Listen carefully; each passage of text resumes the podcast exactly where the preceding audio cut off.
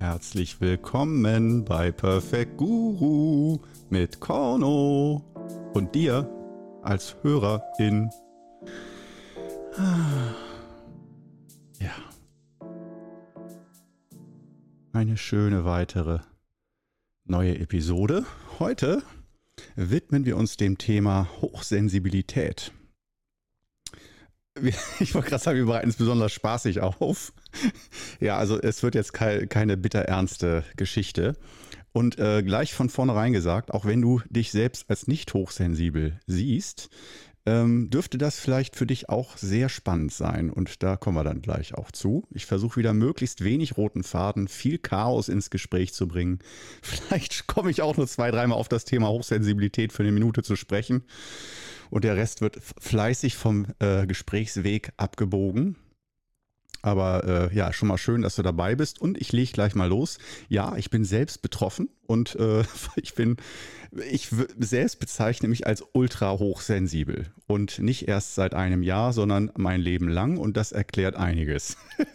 ich habe es aber erst tatsächlich vor, glaube ich, zwei, drei Jahren, ich glaube vor drei Jahren habe ich das erst so in diese Begrifflichkeit, also habe ich mich selbst erst so gesehen. Und das nach schon 20 Jahren Meditation, Selbstreflexion, allem drum und dran, mit tausend Selbsthilferatgeber durchgeackert, nicht nur aus Interesse oder Leidensweg, sondern einfach auch beruflich als Qigong-Lehrer, dass man so einfach auch ein bisschen up-to-date ist, womit sich die Leute gerade beschäftigen, wenn es um Selbsthilfe, um Selbsterkenntnis geht, um Gesundheit und so weiter.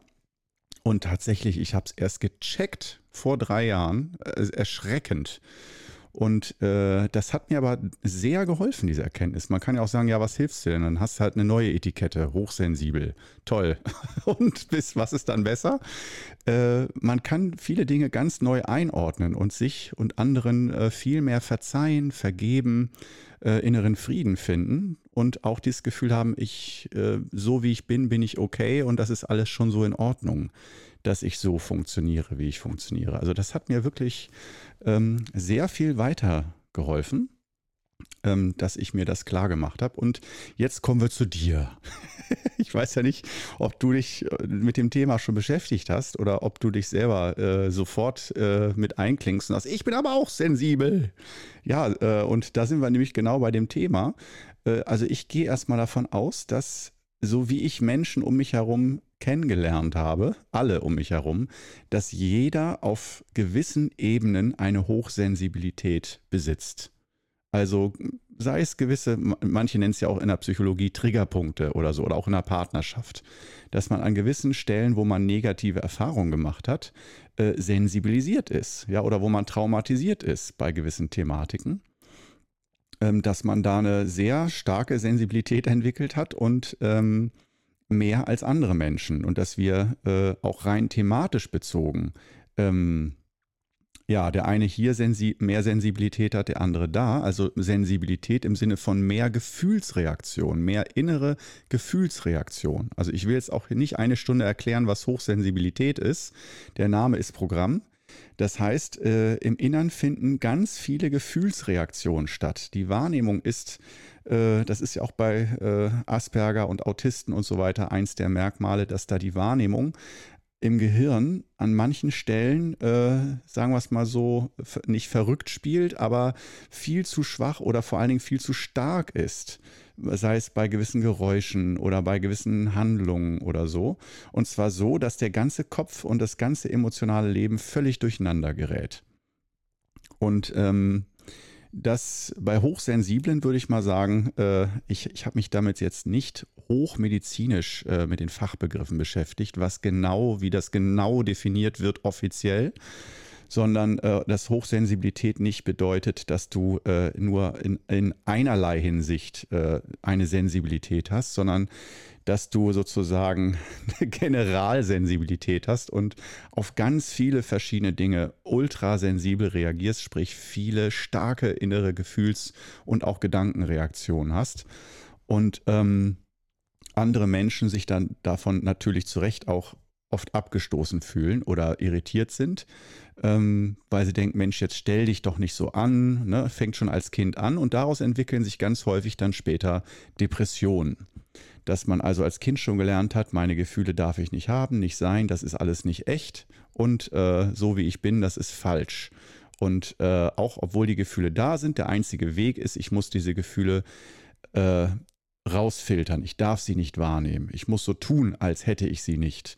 Und genau in diese Falle bin ich auch als Kind, Jugendlicher komplett reingestolpert. Deswegen auch als Jugendlicher starke Depressionen schon als 15-, 16-Jähriger. Dann noch Trigger, Umzug, Entwurzelung von der Heimat in eine andere Stadt. Und äh, ja, das ist, jetzt bin ich hier. Das hat mich dann letztendlich ja auch, äh, kann man ja auch das Positive sofort sehen. Nicht nur den Leidensweg, sondern auch das Positive, dass ich Qigong-Lehrer geworden bin und somit mir die Möglichkeit eröffnet habe, das Leben auch wirklich bis ins letzte Quäntchen, zumindest theoretisch, auskosten zu können, wahrnehmen zu können, meine Wahrnehmung zu erweitern hat auch wieder zwei Seiten, die Medaille. Wenn man mit Qigong seine Wahrnehmung, sein Bewusstsein erweitert, erweitert man damit auch oft seine Sensibilität für Dinge. Dass man Dinge genauer spürt, exakter spürt. Und da sind wir wieder beim Thema. Da bin ich wirklich ein sehr gutes Beispiel, dass ich auch gemerkt habe, Qigong hat mir in vielerlei Hinsicht gut getan. Gerade die Übung Stehen wie ein Baum, wenn du die noch nicht kennst, auf YouTube gibt es Anleitungen, probier sie aus. Ist eigentlich, kann man sagen, die wesentliche und genialste Qigong-Übung, die es gibt, um äh, psychische Stabilität, Energie, Kraft aufzubauen, Organfunktion zu stärken und so weiter. Auch als Altersvorsorge fit zu bleiben, Nierenenergie zu stärken. Nierenenergie ist aus Sicht der chinesischen Medizin äh, der Dreh- und Angelpunkt für Alterungsprozesse und auch bei Burnout überhaupt deine so die Energietankstelle. Das Nierenenergie, daran kannst du ablesen, wie stark oder schwach sie ist, äh, wie deine Gesamtkonstitution ist und auch äh, bis hin zu Zellerneuerung und so weiter. Also auf genetischer Ebene wären das dann die verkürzten Telemere, die dann nicht mehr so gut Wiederherstellungsprozesse im Körper einleiten können kurz gesagt mal. Korrigiere mich gerne irgendwo, wenn ich das jetzt völlig falsch gesagt habe, aber ich glaube, da liege ich so. Äh, ich habe jetzt nicht das komplett abgedeckt, aber mal so ein paar Beispiele genannt. Äh, wie offiziell die Übung Stehen wie ein Baum wirkt. Du kannst gern sagen, wo, wenn ich keine Studie lese, ist doch alles nur Quatsch. Man kann ja alles behaupten, aber diese Übung wird seit Jahrhunderten, sprich Jahrtausenden in dieser oder ähnlicher Form, es gibt also in vielen Qigong-Stilen eine Art von Stehübung, also statischer Stehübung mit verschiedenen Arm- und Handhaltungen und die sollen eigentlich alle häufig eine ähnliche, einen ähnlichen Effekt haben, nämlich die Aktivierung, Stärkung und Auffüllung, Wiederauffüllung vom Nieren-Qi. Und der Anspruch ist, ich sage jetzt nicht, dass das stimmt und dass ich die Wahrheit verkünde, sondern nur die Hypothese ist seit Jahrhunderten bereits, ähm, dass das die einzige Übung ist, mit der man tatsächlich einen Jungbrunnen-Effekt herstellen kann. Also das Nieren-Qi so das Yuan-Chi und das Nian-Chi so aufzufüllen und zu stärken, dass es, äh, dass man den Alterungsprozess nicht nur verlangsamt, sondern auch wieder bis zu einem gewissen Grad rückgängig machen kann. Inwiefern das möglich ist, da bin ich einfach mal lebendiges Studienobjekt und wenn du das auch sein möchtest, dann üb gerne regelmäßig die Übung stehen wie ein Baum. Optimal sind dabei 30 Minuten am Tag, was ultra viel ist und da würde ich sagen, um das gleich mal realistisch, das Ideal auf den Boden zu holen, dass wenn du das wirklich machst, äh, da spreche ich auch aus eigener Erfahrung, dann mach's am besten phasenweise. Also außer du bist jemand, der sagt, wie Zähne putzen und duschen und so, ich mache das jeden Tag und ist mir egal. Das ist so auch ganz viele in der alten Generation noch, die, die so knallharte Knochen sind. Die, denen kannst du sagen, mach eine halbe Stunde stehen wie ein Baum jeden Tag. Das machen die einfach jeden Tag stumpf. Also einfach, weil sie gewohnt sind, solche langen, auch anstrengenden Gewohnheiten einfach in den Alltag zu integrieren, weil man das dann so macht und weil das halt vernünftig ist. Die jüngeren Generationen, zu denen ich mich auch zähle mit 43 Jahren, ähm, das heißt nicht, dass alle älteren Menschen so knallhart sind, nur da merke ich von meinen Schülern, da gibt es dann vor allen Dingen, äh, muss ich leider so sagen, das ist nichts frauenfeindliches, vor allen Dingen unter den Männern. Also noch dieses alte Männerbild, das ist auch häufig, ich bin stark, ich halte das durch und so. Äh, aber auch einige äh, ältere Frauen habe ich auch gemerkt, die einfach ganz stumpf das Ding durchziehen, ohne groß drüber Aufhebens zu machen, was sie da eigentlich für eine tolle Übung machen jeden Tag. Auch samstags und sonntags. Ich bin zum Beispiel ein Wochenend nicht über im Regelfall, wenn ich da nicht Seminare sind oder so. Da ist Qigong-Übung für mich so, ich will am Wochenende einfach keinerlei Termine oder Programme haben. Das ist für mich äh, der ultimative Lebensgenuss aus dem Bauchgefühl heraus, wie ein Tier. Nein, nicht wie ein Tier, aber du weißt, was ich meine. Also einfach aus dem Bauchgefühl heraus, äh, aus Impulsen zu leben und zu entscheiden. Das muss nicht immer sein, aber wie gesagt, am Wochenende liebe ich es, einfach auf mein Gefühl zu hören, wo es mich hintreibt. Das ist für mich optimales Leben. Und natürlich die Alltagsstruktur, die merke ich auch, die tut mir gut. Also, äh, aber wie gesagt, äh, auf Dauer will ich mein Leben schon so umgestalten, dass eventuell eher ein bis zwei Tage die Woche ähm, auf Dauer heißt in den nächsten 10 bis 20 Jahren, sag ich mal, dass äh, ich nur ein bis zwei Tage feste Strukturen habe, sprich Termine, äh, Dinge, die, egal wie ich mich fühle, ich reiße es durch, ich mache das einfach. Und dass ich aber möglichst viel Lebenszeit wirklich nach meinem Gefühl gehen kann. Sprich, wenn mich irgendwas, gerade als Hochsensiblen, da sind wir wieder beim Thema, als Hochsensibler, da wird dein Energiehaushalt auch ganz anders beansprucht. Das ist also immer ziemlich Glücksspiel. Und je älter man wird, umso mehr, merke ich auch, entwickeln sich da jetzt bei mir nicht stark, ich habe ja Qigong, aber ich merke schon, dass da im Hintergrund immer mehr Ängste entstehen, weil du, du kannst, als junger Mensch hast du noch so viel Energie, dass selbst als Hochsensibler ging es mir so, dass da das Gefühl ist, das kann ich alles irgendwo wegstecken und das geht irgendwie.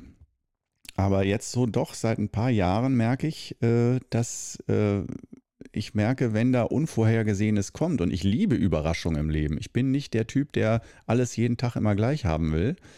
Aber äh, so vor allen Dingen soziale Kontakte, da weiß ich nie vorher genau, was das mit mir macht und wie lange ich darunter noch zu leiden habe oder wie viel Kraft mich das kostet, innere Kraft.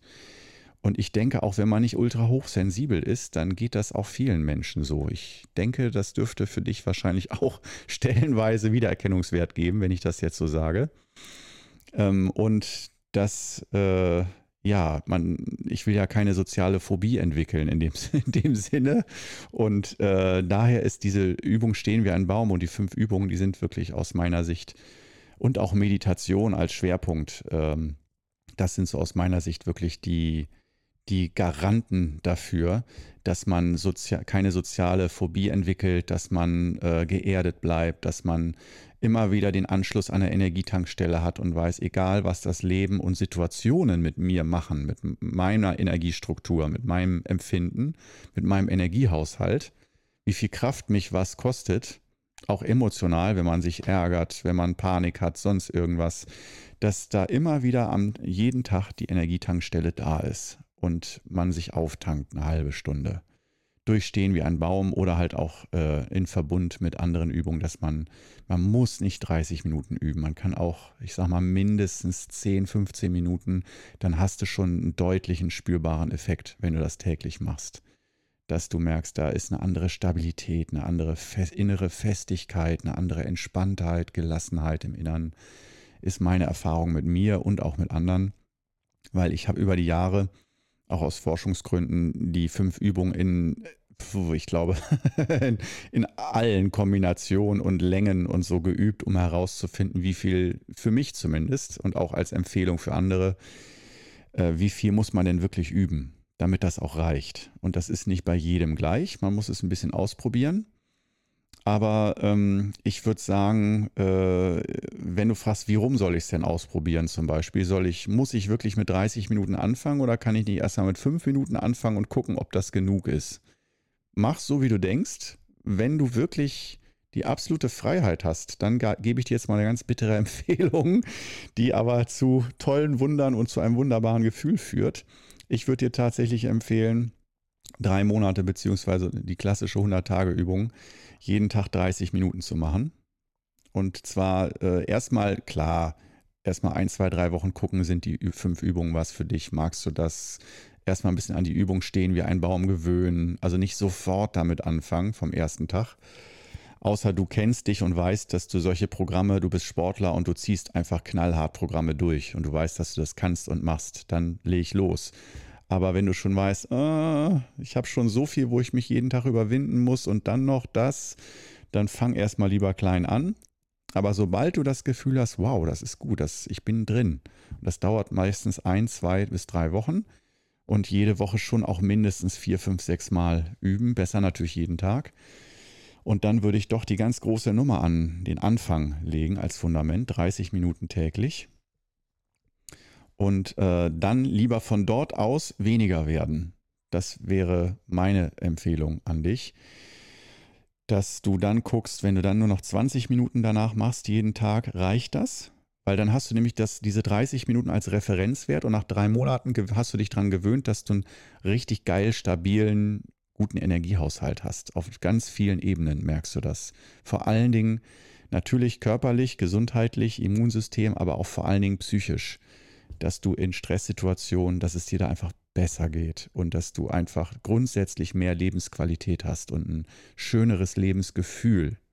Dass du jeden Tag unterm Strich, wenn du jeden Tag bewertest, wie der sich angefühlt hat, positiv oder negativ, dass diese Bewertung nach oben geht und du dich einfach besser fühlst. Also glücklicher. Man kann auch einfach ganz einfach sagen, dass du glücklicher wirst und auch ganz viel Ängste verlierst davor, was das Leben dir serviert ähm, in Zukunft und in der Gegenwart. Das kann man nie wissen. Und jeden Tag kann irgendwas super Schönes passieren, aber es kann auch irgendwas geschehen, was dich aus dem Gleichgewicht bringt oder äh, ängstigt oder vor allen Dingen Ungewissheit, nicht zu wissen, wie es weitergeht.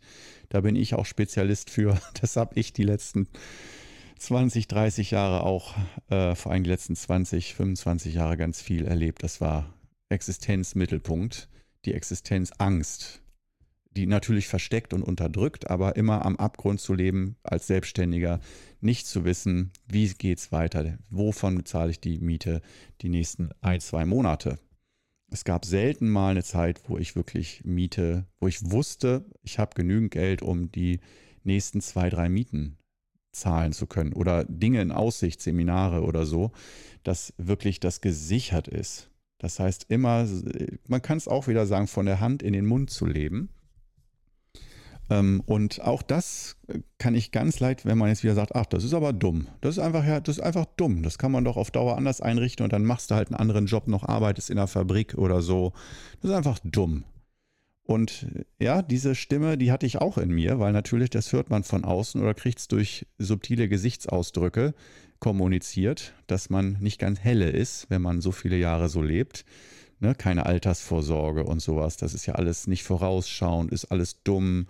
Und dann denkst du mir, Mensch, eigentlich komme ich mir eigentlich relativ intelligent vor. Mal einen Intelligenztest online gemacht, der war irgendwie auch bei 135 bis 150 oder so. Ich kann nicht komplett blöd in der Birne sein. Oder was, ich glaube 145, 150 ist auch egal. Solche Zahlen sind äh, sind ja nur ganz kurz kleine Ausschnitte und da ist ja der EQ, der emotionale äh, Quotient, noch gar nicht abgebildet, den ich, äh, sag ich mal, viel wichtiger finde. das ist für mich die wichtigere Intelligenz im, in der sozialen Interaktion und fürs letztendliche Glücklichsein und wie man das Leben empfindet. Aber ein bisschen IQ kann, denke ich, auch nicht schaden. Aber wie gesagt, wenn der IQ eigentlich so hoch ist, warum ist der dann so dumm von der Hand in den Mund? Was ist denn da passiert? Und Hochsensibilität ist passiert. So, das ist zwar auch ein Totschlagargument.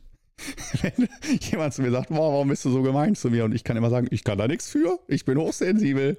So ein bisschen, äh, ich wollte gerade sagen, wie das in einigen Zeichentrickserien mit Tourette wird ja manchmal so verarscht, dass man dann, äh, wie bei South Park oder einigen anderen Serien, da wurde da haben dann so böse oder irgendwelche Leute, Satiriker, dann gesagt, ja, wenn man äh, sagt, man hat Tourette, dann kann man die Leute ja frisch, fromm, fröhlich, frei beleidigen, von A bis Z mit den schlimmsten Wörtern und niemand darf was sagen oder ne, darf sich angegriffen fühlen.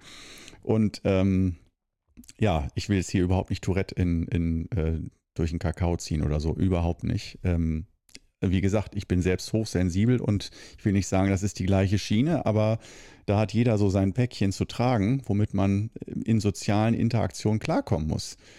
Und äh, ich weiß nicht, wie, inwiefern du vielleicht, selbst wenn du nicht hochsensibel bist, dann ist es vielleicht trotzdem mal spannend, so Einblick zu bekommen, wie so jemand funktioniert. Weil vielleicht kennst du ja jemanden, der hochsensibel ist und äh, wenn dich das aufregt, wie der immer so ist, dass der sich immer anstellt, immer Prinzessin auf der Erbse und sowas, äh, der oder die. Und immer so gewisse, ach, wenn das Fenster nachts offen ist, kann ich nicht schlafen, dann ist es mir ein Grad zu kalt und man will sich irgendwo schön draußen in den Biergarten setzen, Kaffee trinken und nein, da kommt ein kleines Lüftchen, ich kann hier nicht sitzen und denkst dir, oh, stell dich doch nicht so an, dann zieh dir eine Jacke an. Nein, aber ich spür's im Nacken oder sowas.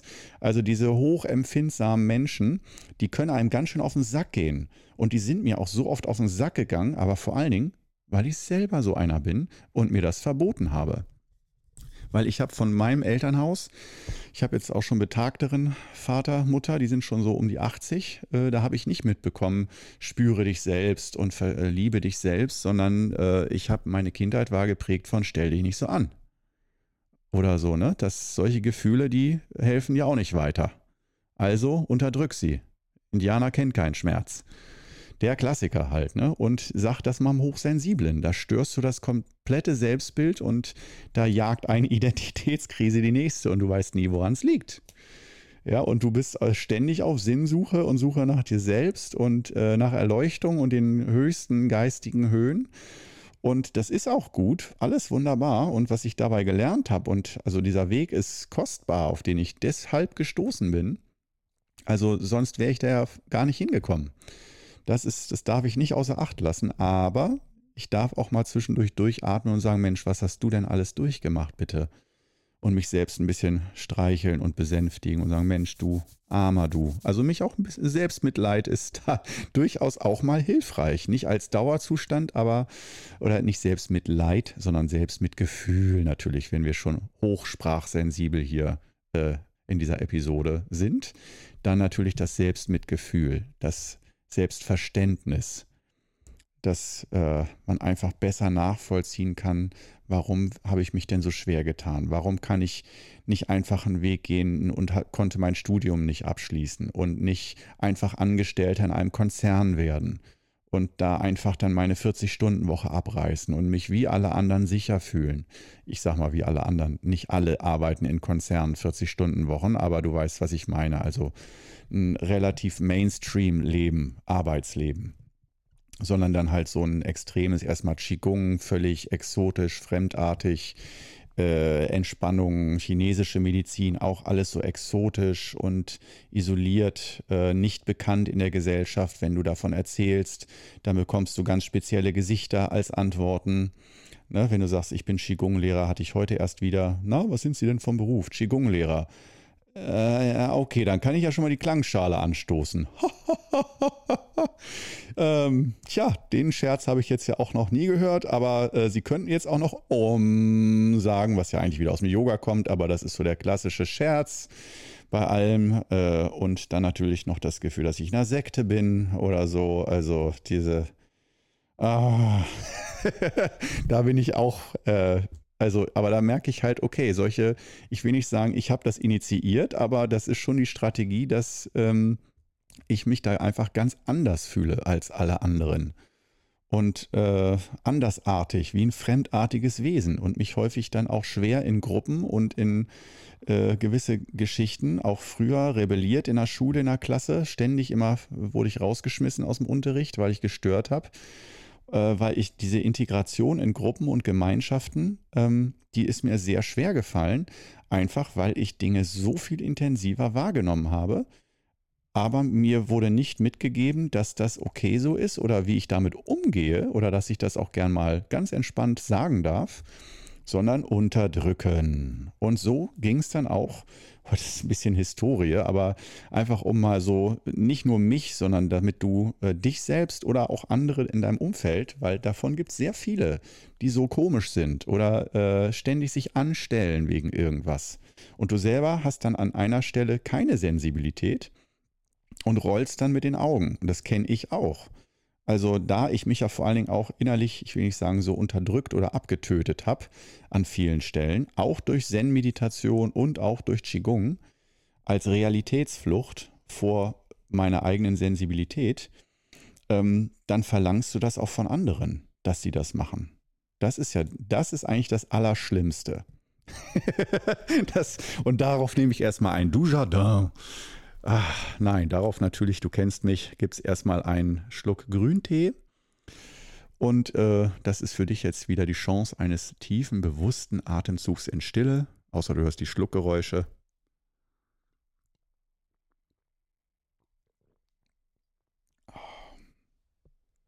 Lecker, sehr, sehr lecker. Ja, also das ist, wir, wir waren beim Schlimmsten stehen geblieben.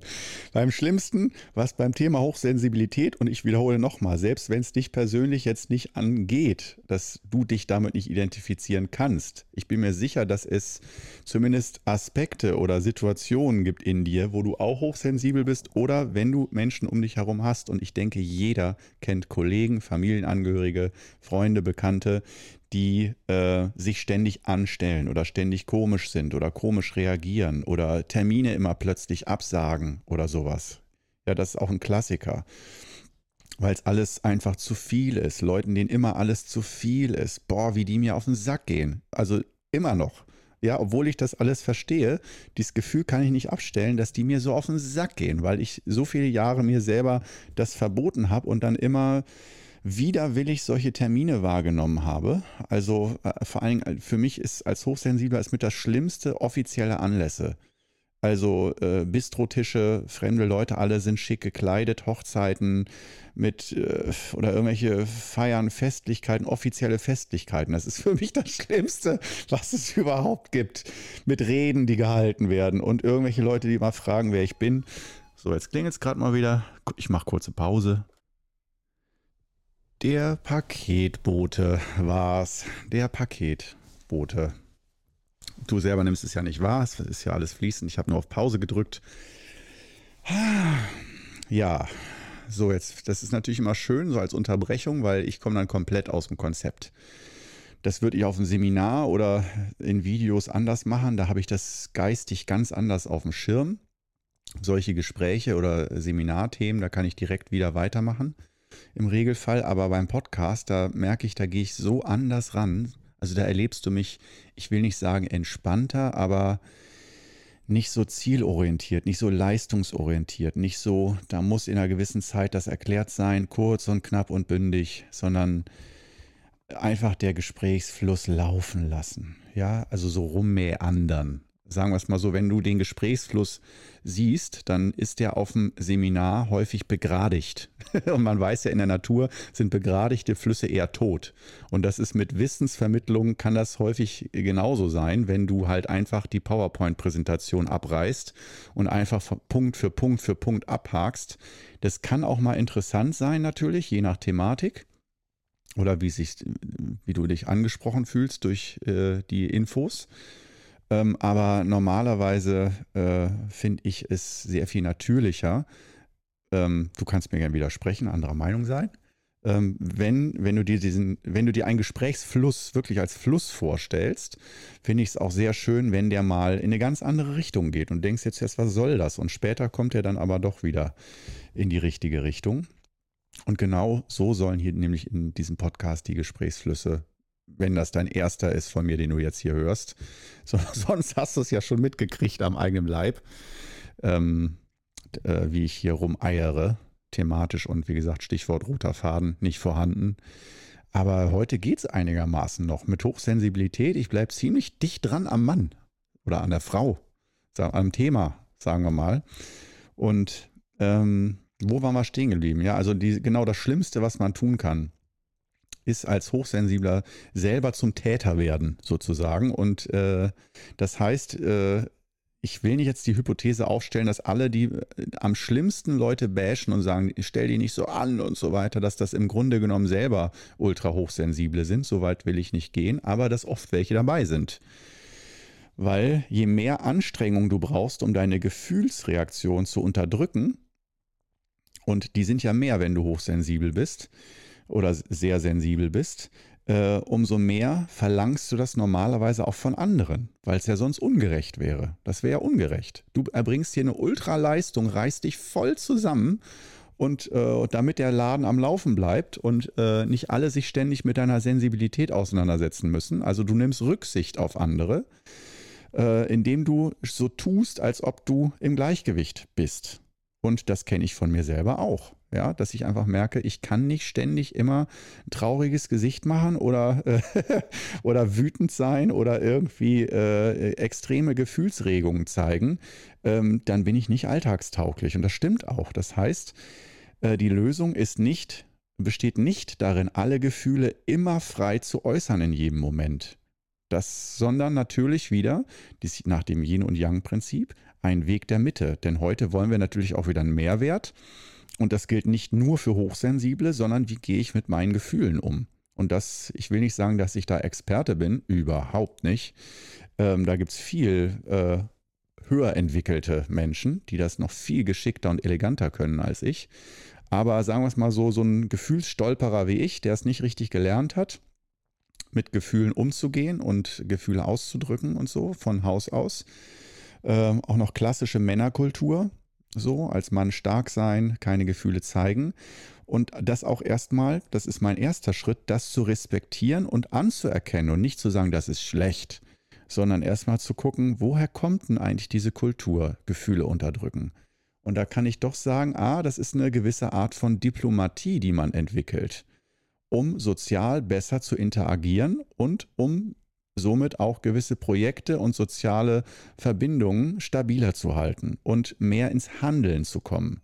Das heißt, je mehr man sich um Befindlichkeiten kümmert, auch äh, in Gesprächen und in Gruppen, umso weniger kommst du ins Handeln, kannst also keine Entscheidung treffen und kannst nicht weitergehen. Und zum Beispiel, wenn du ein Haus bauen willst und äh, du fängst an, erstmal das Fundament zu graben und nach dem zweiten Spatenstich denkst du, wow, das ist aber anstrengend, hör, hörst auf und rufst erstmal alle deine Kollegen und Bauarbeiter äh, zusammen und sagst, Leute, ich fühle mich gerade nicht gut, das ist hier sehr anstrengend, gerade den Spatenstich zu machen. Wir müssen darüber reden. So, das behindert mich gerade, dieses Gefühl. So, da müssen wir jetzt drüber reden. Und dann, äh, ja, du weißt schon, in welche Richtung das geht. Das Haus, das wird nie fertig. Und gewisse Dinge ähm, denke ich, damit so ein gewisser Handlungsfluss da bleibt und das Leben einigermaßen, also äußerlich auch wirklich, dass Dinge stattfinden, die nötig sind, wesentliche Dinge, ähm, da kann man nicht immer äh, alle Gefühle breittreten. Das ist das eine Extrem. So, das verstehe ich. Und dass man dann irgendwie daraus den Schluss gezogen hat, wenn ich jetzt gar keine Gefühle mehr ähm, zeige oder die alle unterdrücke, dann bin ich ja 100% handlungsfähig. Geil, wie geil ist das denn? Aber diese Gefühle, die bleiben ja irgendwo. Das heißt, im Nervensystem und auch häufig muskulär als Verhärtung, Verspannung, ähm, als Entzündungsreaktion. Es gibt viele Ausdrucksweisen, wie ein Körper mit unterdrückten Gefühlen umgehen kann. Kopfschmerzen, ähm, ja, äh, schwaches Immunsystem und so weiter und so fort, bis hin dann natürlich Leber äh, kontrolliert die Gefühle. Also aus Sicht der chinesischen Medizin kontrolliert Leber den Gefühlshaushalt. Das heißt nicht, dass alle Gefühle nur von der Leber kommen. Da gibt es ja diese fünf Elemente. Ich zähle einmal schnell auf, falls du das noch nicht kennst. Ähm, so grob kann man sagen äh, zu den wichtigsten Gefühlen. Äh, Wut und Ärger kommen von der Leber. Freude, Lebensfreude oder auch fehlende Lebensfreude hat mit dem Herzen zu tun. Ähm, Sorgen, Grübelei, zu viel Denken mit dem Magen, Traurigkeit, Trauer mit Lunge und Angst, Panik mit Nierensystem.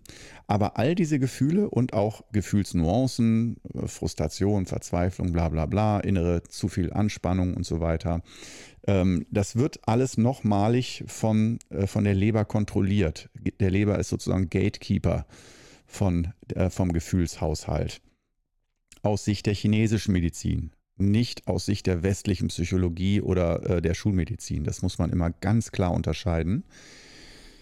Und ähm, genau, äh, wenn man jetzt also sagt, okay, ich unterdrücke alles, hat das auf körperlicher Ebene einfach dann viele Negativwirkungen und im Verhalten fühlt, führt das häufig, kann ich ganz direkt sagen, zu Alkoholismus, Drogenkonsum ähm, und ganz viel Suchtverhalten. Muss man einfach sagen, weil man das irgendwie, man braucht ein Mittel, um die Gefühle woanders rauszulassen, zu kanalisieren ähm, oder halt äh, noch besser zu unterdrücken, dass man das Bewusstsein ausschaltet, weil es einfach zu bitter ist, zu hart und man, wenn sich da immer mehr aufstaut, ähm, ja, dann führt das manchmal auch zu Depressionen oder oft zu Depressionen, äh, weil man sich dann nur noch gefühlstot und leer fühlt. Weil Gefühle dürfen nicht da sein, die behindern mich nur, die behindern mich und meine Mitmenschen.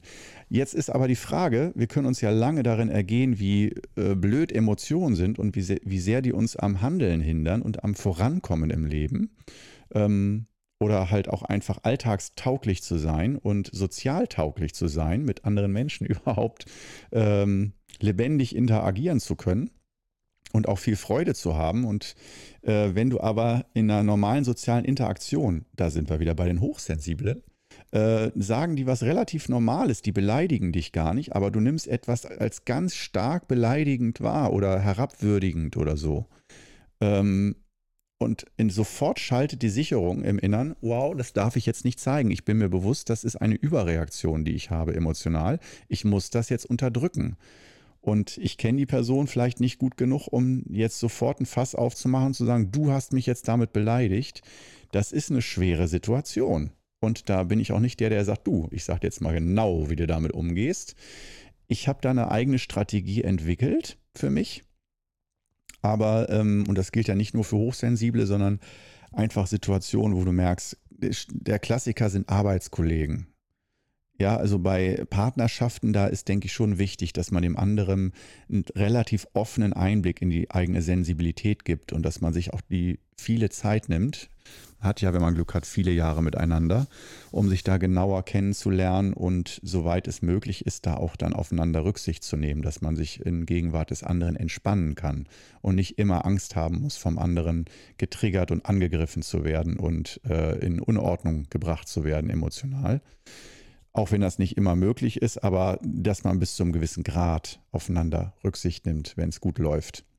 Da muss man ja ultra viel kommunizieren. Und das ist oft so nervig. Boah, mich nervt es selber in meiner Partnerschaft. So oft. Ich habe einfach keinen Bock auf irgendwie diese, ich sag's mal, Diskussion und Gespräche. Ich will einfach nur entspannen mit meiner Partnerin und was schön kochen, essen, irgendwas Schönes erleben. Aber die ist auch hochsensibel. das ist so geil. Oh, also äh, manchmal würde ich auch einfach gern zusammen drüber lachen, aber das kann sie dann auch manchmal nicht und manchmal kann ich es dann nicht und ja, da haben sich zwei gefunden, wirklich. Ähm, aber das ist auch die Frage, ob das dann so heilsam ist, wenn zwei, wenn beide hochsensibel sind. Da kann man ja sagen, ach, da versteht ihr euch ja noch viel besser. Nee, eben nicht, weil man hat ja auch dann an ganz vielen Stellen dieses andere Extrem des Nicht-Verstehen-Wollens und des ich reiß mich so oft zusammen, dass ich dann nur genervt bin, wenn der andere Sensibilität zeigt oder auf die Stopptaste drückt und sagt, so, ich kann jetzt hier gerade nicht weitermachen, ich muss erstmal klarkommen. Und du denkst dir, ich will aber nicht jetzt stopp, ich will jetzt endlich weitergehen oder so, ne? Ähm, ich will einfach weitermachen äh, mit der schönen Situation oder dem Alltag. Und äh, das ist nämlich der, der Kernpunkt bei Hochsensibilität oder auch bei dem Umgang mit Gefühlen. Wenn du das äh, in dem Moment nicht ausdrücken kannst, und ich bin nicht, ich bin jemand, der vertritt äh, den Standpunkt, ja, Gefühle unterdrücken hat seinen Sinn und ist sinnvoll, temporär. Dass man nicht immer seine Gefühle in jedem Moment zeigt. Weil das kann zu so großen Blockaden führen und Missverständnissen und, oh, da bleibt man am Ende oft alleine, wenn du das extrem ausdrückst, alle Gefühle weil das kann und will nicht jeder mit dir immer teilen. Das ist ein Ultra-Aufwand für alle Beteiligten. Und je größer die Gruppe, umso nerviger. Wenn du in einer Gruppe mit 20 Leuten bist und alle müssen ständig auf dich Rücksicht nehmen, das geht irgendwo nicht oder nur sehr schwer. Vielleicht hast du das auch schon gemerkt bei dir selbst oder du warst mal in einer Reisegruppe oder in irgendeiner anderen Gruppe und da ist einer dabei, der dann so eine krasse Sensibilität hat oder allein nur ständig aufs Klo muss, eine sensible Blase hat oder so. Und alles muss nach dieser Pfeife tanzen, nach dem einen. Du willst, alle wollen ein Restaurant, der eine sagt aber, nee, da in dem Restaurant wird aber äh, nicht ultra vegan gekocht. Da ist an allen Speisen irgendwas mit tierischen Geschichten. Und alle, die ganze Gruppe muss wegen einer Person dann, kriegt nichts zu essen darf da nicht rein oder muss ich muss dann weitergehen, alle sind hungrig und man muss noch ein, zwei Stunden oder so nach irgendeinem Restaurant oder einer Gaststätte suchen, wo so viele Menschen auf einmal reinkommen können und nur für eine Person. Ja, sowas regt mich auf. Ich bin dann so gepisst. Nicht jetzt über, über Veganismus, sondern wenn irgendwie eine Nahrungsmittelunverträglichkeit oder sowas, ja, gibt es ja oft. Wow. Ja, da kann ich nicht sagen, oh ja, ich verstehe das. Müsste ich eigentlich. Ich bin ja selber an vielen Stellen so. Aber nee, da reagiere ich dann ordentlich überinnerlich, versuche äußerlich aber natürlich ruhig zu bleiben. Bin ja Qigong-Lehrer, bin ja die Ruhe in Person, aber innerlich aufgewühlt und wirklich oft genervt. Einfach genervt. Und dieses Genervtsein kommt eben genau davon, wie viel Kraftanstrengung und Energie ich in meinem Leben aufgebracht habe, um normal zu sein und zu funktionieren in Gruppen. Und wenn ich merke, andere, die geben sich da gar keine Mühe, denen ist das egal oder sie sind sich dessen nicht bewusst. Und äh, was, wie das auf eine Gruppe wirkt. Ja, und bis zum gewissen Grad ist das auch, glaube ich, habe ich da auch recht. Also hat der genervte Anteil in mir recht dass ich finde, es ist äh, gesund, da eine Mitte zu finden. Aber die Mitte heißt ja, dass man Gefühle nicht immer ausdrückt, sondern unterdrückt. Und dann ist die Frage der Mehrwerte dieses heutigen Podcasts. Ähm, wie gehe ich denn jetzt mit den Gefühlen um eigentlich? Oder wenn Korno so lange drüber redet, der scheint sich da eher Gedanken gemacht zu haben, Techniken ausprobiert zu haben. Wie macht der das jetzt heutzutage? Äh, Methode A. Abkacken es nicht schaffen. Also ganz oft schaffe ich es nicht damit umzugehen. Das ist einfach so. Und ich glaube, das ist dann gesund, auch mal eine Metaebene zu finden und zu sagen, ich muss nicht die Methode finden, mit der ich perfekt funktioniere. Ich kacke manchmal ab. Ja, ich unterdrücke manchmal zu viel und manchmal zu wenig. Kann ich im Nachhinein ganz genau sehen und sagen. Aber in der Situation selber bin ich nicht immer Herr der Lage. Und wenn man dann sagt, ja, aber dann bist du auch kein Qigong-Meister, dann hast du auch, ne, bist du nicht so weit entwickelt als Persönlichkeit. Ähm, da bin ich anderer Meinung. Ich bin ja Meinung, Qigong-Meisterin, Qigong-Meister ist man nicht, wenn man perfekt ist oder nach außen hin perfekt ist, sondern wenn man relativ gut mit den Umständen umzugehen weiß. Und im übertragenen Sinne auch, wenn man damit nicht gut umgegangen ist, dass man wiederum damit gut umgehen kann. Also sich schnell verzeiht, anderen auch verzeiht, es mal gut sein lässt irgendwann. Oder wenn man das nicht kann, dass man es so sein lässt. Und dafür ist für mich der Hauptschlüssel die Meditation. In der Meditation, da geht mein Gehirn, mein Gefühlshaushalt in einen Zustand von so sein. Es ist im ganz positiven Sinne, es fließt, wie es fließt. Es ist, wie es ist. Wenn sich ein Zustand als nicht fließend anfühlt, nicht wandelbar, zum Beispiel Wut auf jemanden, ähm, dass er mich irgendwie behandelt hat und das ist nicht eine Wut, die geht dann auch nach ein paar Minuten, sondern die bleibt. Das wird zum Etikett. Ich mag den Menschen nicht mehr, nie mehr. Ich will nie mehr mit der Person in einem Raum sein, weil die einmal ihr Verhalten oder ihr wahres Gesicht gezeigt hat. Ähm, ja, dann äh, dass ich auch das so sein lassen kann und nicht sage, ich muss jetzt diese Wut loslassen oder muss jetzt da eine Technik oder ein Ritual machen, dass ich mir auch sagen kann, nee Junge, wenn die Wut auf einen Menschen bis ans Ende deiner Tage da sein soll, dann lass sie jetzt einfach da sein. Meine Güte, neuer Mitbewohner im Gefühlshaushalt. die Wut für immer. Und dann merkst du schon selbst, äh, kommt die Lockerheit genau in dem Moment. Äh, und meistens braucht es genau dieses, du darfst da sein, bam. Aber wie kann man in dieses Gefühl reingehen? Und dazu helfen wieder die fünf Übungen, um ähm, innerlich nicht ganz so stark zu reagieren und auch so ein bisschen so ein, wie so eine, dass die Dinge ein bisschen mehr abperlen an einem so eine Politur, die man aufträgt, Energiepolitur.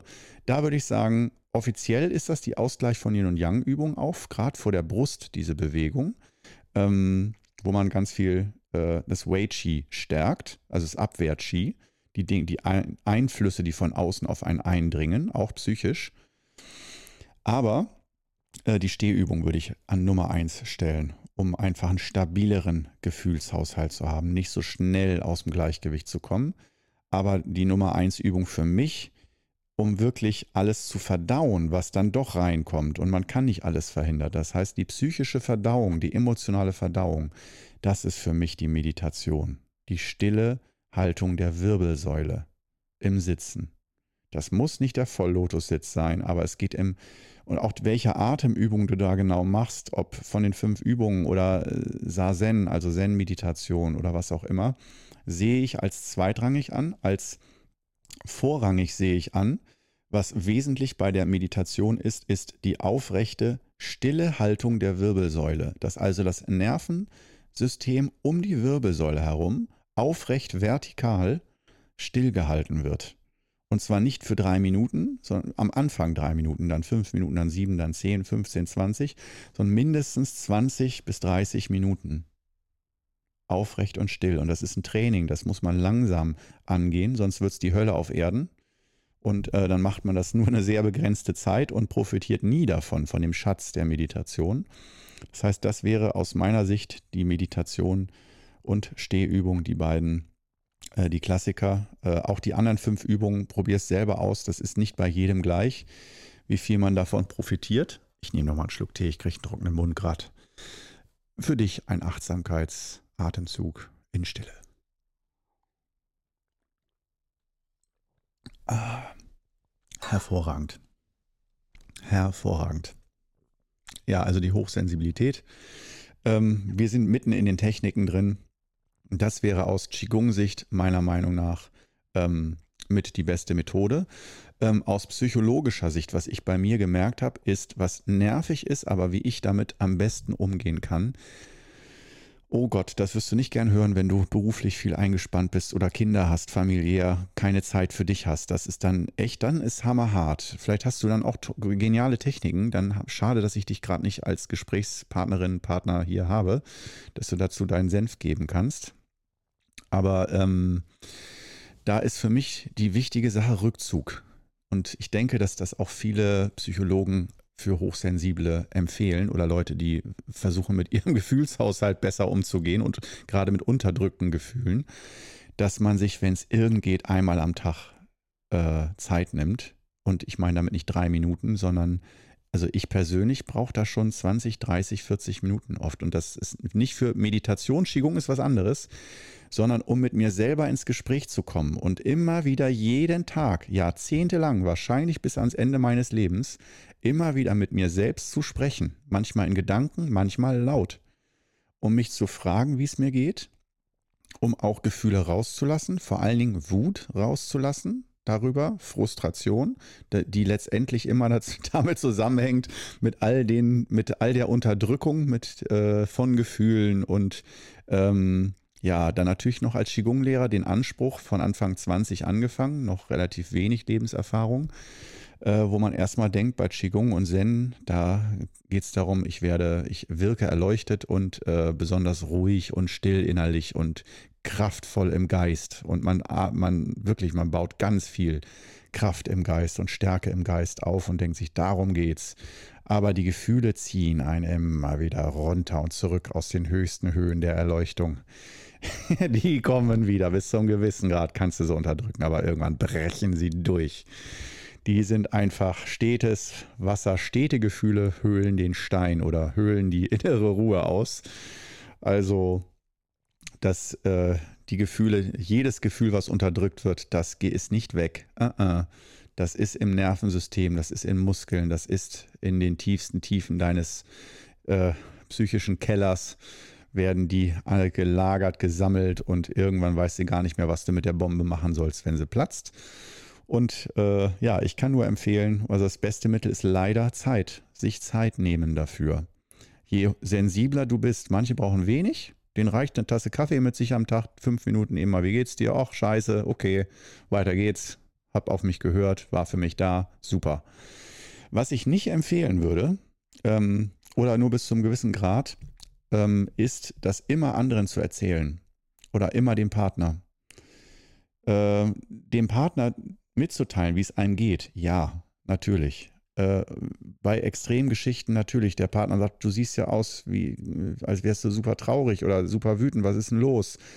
Dem dann schon kurz zu sagen, das und das, aber immer denke ich auch mit dem Spruch, das ist nicht dein Problem und du musst dich damit nicht immer auseinandersetzen. Das würde ich immer jetzt dazu sagen.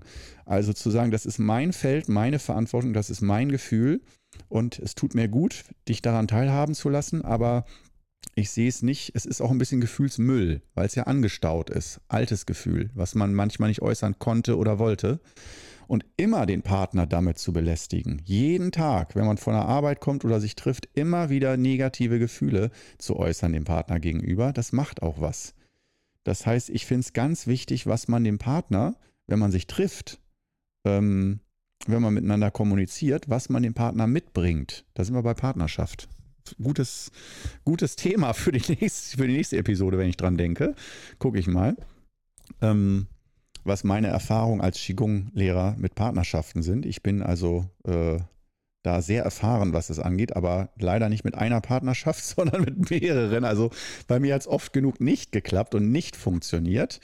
Äh, meine jetzige Partnerschaft hält seit vier Jahren bislang und ähm, es geht ja auch nicht immer darum, dass eine Partnerschaft ein Leben lang halten muss, aber ich finde den Gedanken sehr schön, eine Partnerschaft über viele Jahre zu vertiefen.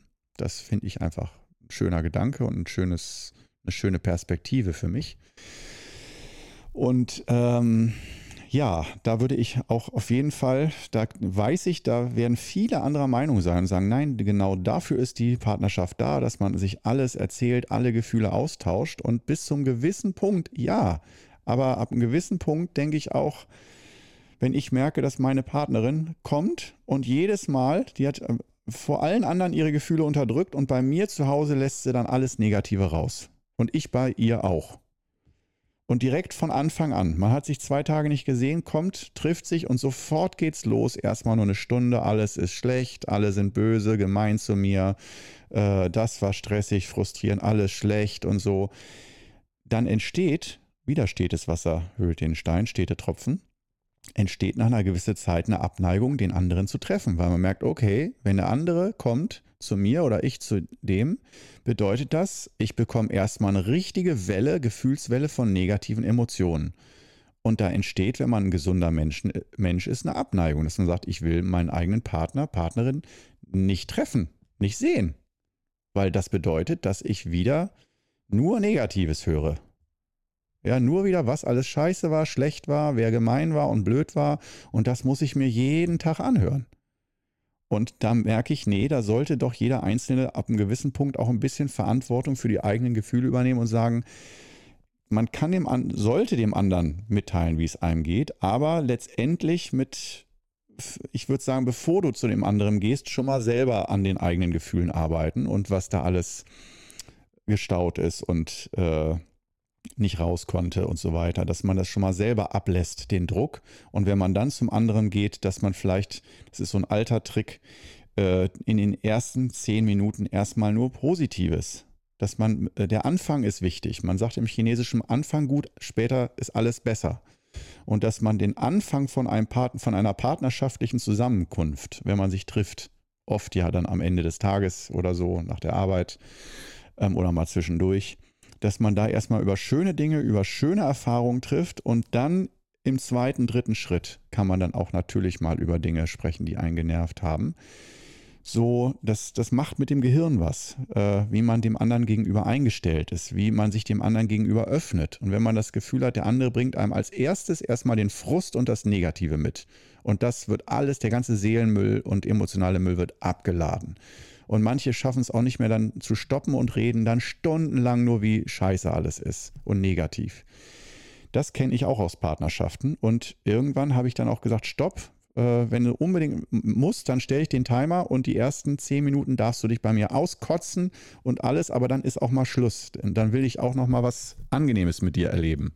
Ja, weil ich bin nicht die Ursache deiner Negativität und werde es aber, wenn du mich stundenlang zwanghaft negativ voll seierst. Und ich selber fasse mir auch an die eigene Nase. Nicht nur meine Partnerinnen haben mich immer negativ zugeseiert, auch ich als gerade, sind wir wieder beim Stichwort hochsensibler, dass man da mit vielen Gefühlen und negativ, also vielen Erlebnissen, die man als negativ und zu stark und überfordernd wahrnimmt, nicht umgehen kann und dann den Partner damit erfreut mit den Erlebnissen, äh, mit den inneren Erlebnissen, mit denen man nicht klarkommt. Und das belastet eine Partnerschaft. Äh, muss ich einfach mal so sagen. Also als Hochsensibler eine Partnerschaft zu führen, das ist kein Zuckerschlecken oft. Ja, und egal, und man kann auch nicht sagen, oh, du hast so gut, du hast auch eine hochsensible Partnerin, die versteht dich. Nee, da findet man häufig noch weniger Verständnis, äh, weil derjenige oder diejenige dann mit den eigenen Dingen äh, beschäftigt ist. Oder jeder hat das Gefühl, jetzt muss sich jemand um mich kümmern, mir geht es gerade nicht gut und keiner kann für den anderen da sein. Also, wie man es dreht und wendet, letztendlich äh, nochmal auf den Punkt, ich kann nur dringend dazu raten, wenn du unter gewissen Arten zeitweilig oder vollständig unter Sensibilität leidest und nicht nur dich an Sensibilität erfreust, was ja auch möglich ist, ähm, dass du ganz viel, das ist mein Tipp, es hört sich nicht Mainstream und nicht gut an, dass du ganz viel tatsächlich mit dir selber ausmachst. Und auch ganz klar für dich hast, das ist mein Gefühlshaushalt und den kann ich auch mit anderen teilen und will ich auch teilen, aber ich selber muss ihn pflegen und kann nicht erwarten, dass andere das für mich machen. Das ist meine Lehre, wo ich denke, das ist Ausgleich von Yin und Yang und dass ich glaube, in der modernen Psychologie eher gesagt wird, doch lass immer andere daran teilhaben, du musst deine Gefühle immer teilen, aber wenn das negative Gefühle sind, ähm, dann ist das auch, dass ich ein Stück weit etwas Negatives, was aus mir kommt, dass ich andere damit belaste. Ja, oder damit ihr Gefühl, die erstmal neutral oder gut drauf sind, sie dazu zwinge, jetzt sich auf meine Negativität einzulassen. Das ist auch eine Art von Dominanz, die ich nicht schön finde, wo ich sage, regel das erstmal mit dir selber und dann komm nochmal wieder. Und dann kannst du mir erzählen, dass das alles schwer war, aber die dicke Luft ist weg. Ja, weil man, wenn man über negative Gefühle erzählt, die man aber verdaut hat, dann ist das alles locker und man spricht da eben drüber und das ist ein Thema von vielen. Wenn man die aber noch nicht verdaut hat und dann lässt man äh, die Bombe platzen, dann ist es eine Bombe und dann kann das die Stimmung in der ganzen Partnerschaft komplett kaputt machen und wenn das über lange Zeit passiert, höhlt das die Partnerschaft aus. Und wenn man dann, ja, wenn äh, meine Partnerin von mir über Wochen und Monate von meinen Problemen jeden Tag emotional aufgeladen zugelabert wird und dann trifft sie mal einen anderen Mann, der einfach gut drauf ist, dann kann es mal zu Zweifeln kommen. Nicht zu Fremdgeherei sofort, aber dass man mal denkt, Mensch, oh, ist das schön, einfach mal mit dem anderen Mann zusammen Zeit zu verbringen, der ist einfach mal gut drauf. Und einfach mal kann man schön was zusammen erleben. Und das finde ich so schade, da äh, habe ich zumindest sehr viel falsch gemacht, meine Partnerin auch. Entschuldigung, dass ich das jetzt so sage, aber wir sind ja alle Menschen, wir dürfen viel falsch machen. Aber ähm, das Schöne ist ja auch, dass man kann es ja besser machen in Zukunft und das ist für mich so das Gleichgewicht. Wie gesagt, die harte Gefühlsbombe mit mir selber ausmachen und wenn der Druck ein bisschen abgelassen ist in Selbstgesprächen und durch Qigong-Übungen, durch das Fundament von Qigong, dann im zweiten Schritt die Partnerin, Partner dann daran teilhaben lassen, wie man sich so gefühlt hat und was einem gerade durch den Kopf geht, welche Themen. Aber dann ist das nicht so aufgeladen, nicht so schwer und dann belastet das die Partnerschaft auch nicht so. Und dann kann man auch in der sozialen Interaktion mit anderen außerhalb der Partnerschaft auch die Gefühle viel entspannter äußern, auch ruhig mal mit einem Lächeln oder mit, dass man drüber lachen kann und sagt, du, ich bin da ein komischer Keks, ein komischer Freak und äh, sind wir, ne? Sind wir doch alle irgendwo mal einem gewissen Punkt. Aber dann merkt auch der Gegenüber, dass da eine Lockerheit drin ist und dass das nicht so verkrampft ist. Und dann ist, glaube ich, auch viel mehr Offenheit da, dass man Rücksicht auf den anderen nimmt, als wenn der andere sagt, ich fordere das von dir ein, dass du Rücksicht auf mich nimmst, weil es mir sonst ganz schlecht geht und ich darauf nicht klarkomme. Dann denkt der andere gleich, bleib mir bloß fern. Ich will hier auf niemanden erstmal Rücksicht nehmen. Ich will einfach schöne Zeit verbringen oder ja, also da die Rücksicht einzufordern von anderen ist aus meiner Sicht zu schwer. Gut, boah, habe ich heute viel abgehandelt. Ähm, kompakt Seminar, wie gehe ich mit Hochsensibilität oder gewissen sensiblen Aspekten in mir um und wie kann ich das kommunizieren? Bam, ich bin voll zufrieden mit dem Podcast heute mega begeistert von mir selbst. und äh, da du diese Worte jetzt hörst, bist du auch immer noch dabei. Cool. Ähm, ja, dann würde ich sagen, kommen wir langsam auch wieder zum Schluss. Wir haben die Stunde rum. Und schön, dass du heute wieder mit dabei warst hier bei dieser Episode zum Thema Hochsensibilität. Und ja, ich würde mich freuen, wenn du bei den nächsten Episoden auch wieder mit dabei bist. Ähm, wenn ich dran denke, denke ich, geht es mal auch um Partnerschaft demnächst. Finde ich hochspannend, Qigong und Partnerschaft oder Partnerschaft im Gleichgewicht. Und in dem Sinne, dann bis dann. Ciao.